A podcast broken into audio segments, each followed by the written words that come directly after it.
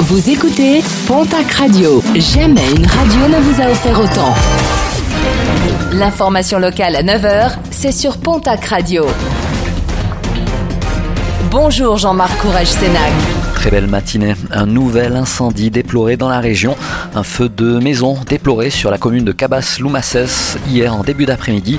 Plusieurs pompiers ont été mobilisés sur ce sinistre. Un enfant de 12 ans, secouru par un voisin, a été grièvement brûlé. Il a été évacué par hélicoptère vers l'hôpital Purpan de Toulouse. Direction la case tribunal pour un motard interpellé le week-end dernier à Biarritz. Ce dernier roulait sans assurance et s'est révélé être positif au cannabis et à la cocaïne.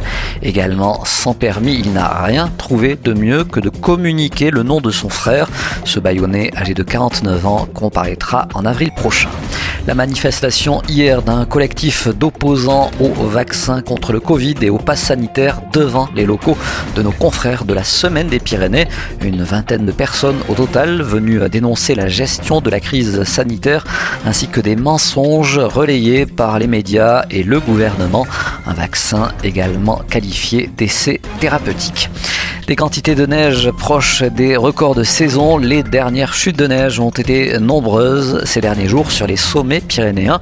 Au lac d'Ardiden, un record a été battu depuis la mise en place des premières mesures pour un mois de décembre et de nouvelles chutes de neige sont encore au programme aujourd'hui et pour les prochains jours avec de nouveaux records attendus à la clé.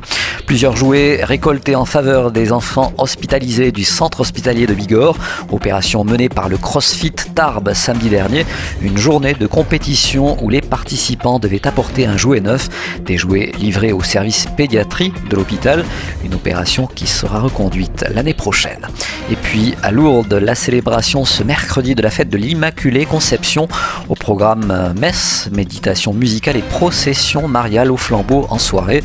Les pèlerins sont également invité à déposer une rose blanche au pied de Notre-Dame de Lourdes. Plus de 25 000 roses devraient être déposées au total.